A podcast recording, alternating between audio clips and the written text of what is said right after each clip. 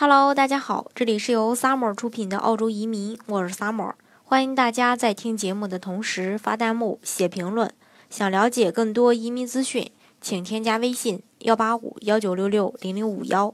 或关注微信公众号“老移民 Summer”，关注国内外最专业的移民交流平台，一起交流移民路上遇到的各种疑难问题，让移民无后顾之忧。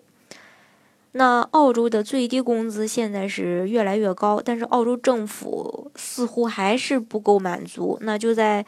这个儿童节的时候呢，澳洲政府呢又提高了澳洲法定的最低的一个工资标准。嗯，也就是从今年七月一日起，澳洲的法定最低工资将会上调百分之三点五。其实听上去这百分之三点五可能显得有些微不足道，但是如果你仔细一算的话，还是有不少钱的。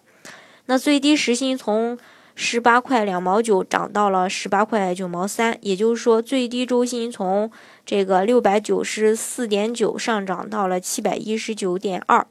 那在澳洲呢，大概有两百多万人领这个最低工资。那他们在这个改革后呢，每周可能会。呃，多领二十四点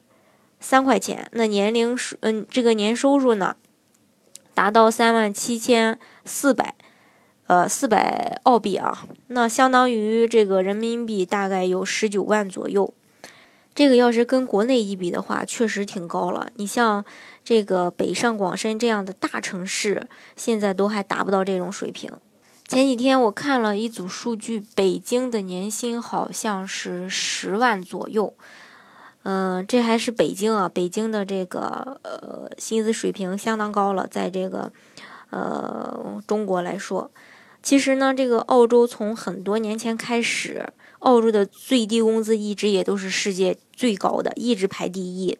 但是你像第二名啊，呃，第三名啊这种啊，呃，全世界这个工资排名。嗯，来看啊，确实一直在变的。从这个法国到卢森堡，再到新西兰，那世界各国也都在不断的追赶着这个澳洲的步伐，但是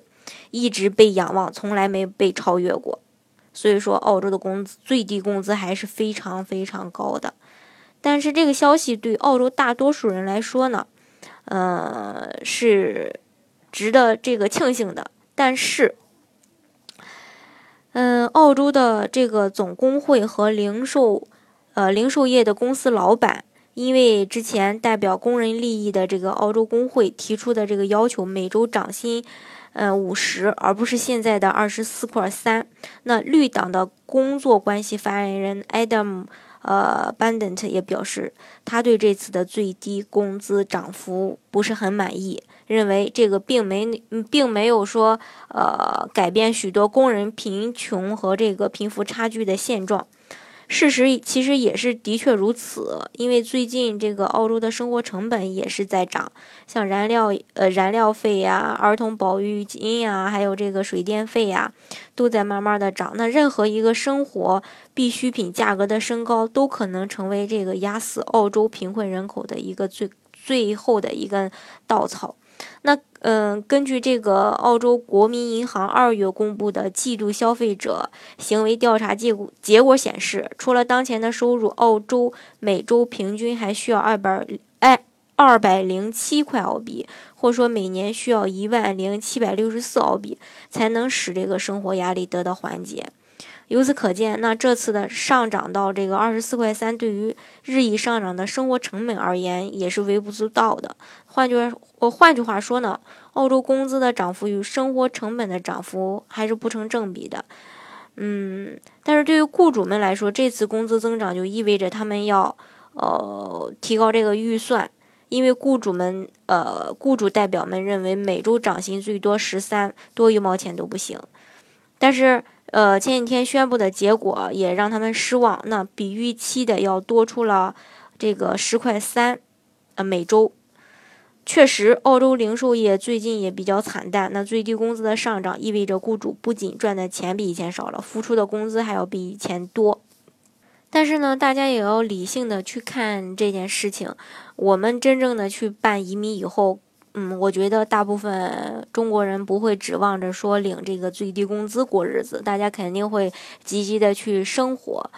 呃，去找一份比较适合自己的这个工作。当然，如果说呃这个前两年的话，可能会辛苦一些，因为大家刚去到澳洲，呃，毕竟也没有太多的澳洲的这种工作经验。那如果在找工作的时候，或者说呃这个薪资上可能呃没有这个本地人那么有优势，但是当大家积累到一定的经验以后，我相信都会好起来的。当然，如果是说做这个投资类移民的小伙伴，就不用担心这个呃薪资的问题了。但是想想国内的教育和这个澳洲的教育，以及这个生活福利，呃，还有这个环境一系列的问题，都是大家想要办这个澳洲移民的一些动力。呃，当然在移民之前，一定要想清楚自己是不是真的需要办张这个澳洲的绿卡。好，今天的节目呢就给大家分享到这里。如果大家想具体的了解澳洲的移民政策的话呢，欢迎大家添加我的微信幺八五幺九六六零零五幺，或关注微信公众号“老移民 summer”，关注国内外最专业的移民交流平台，一起交流移民路上遇到的各种疑难问题，让移民无后顾之忧。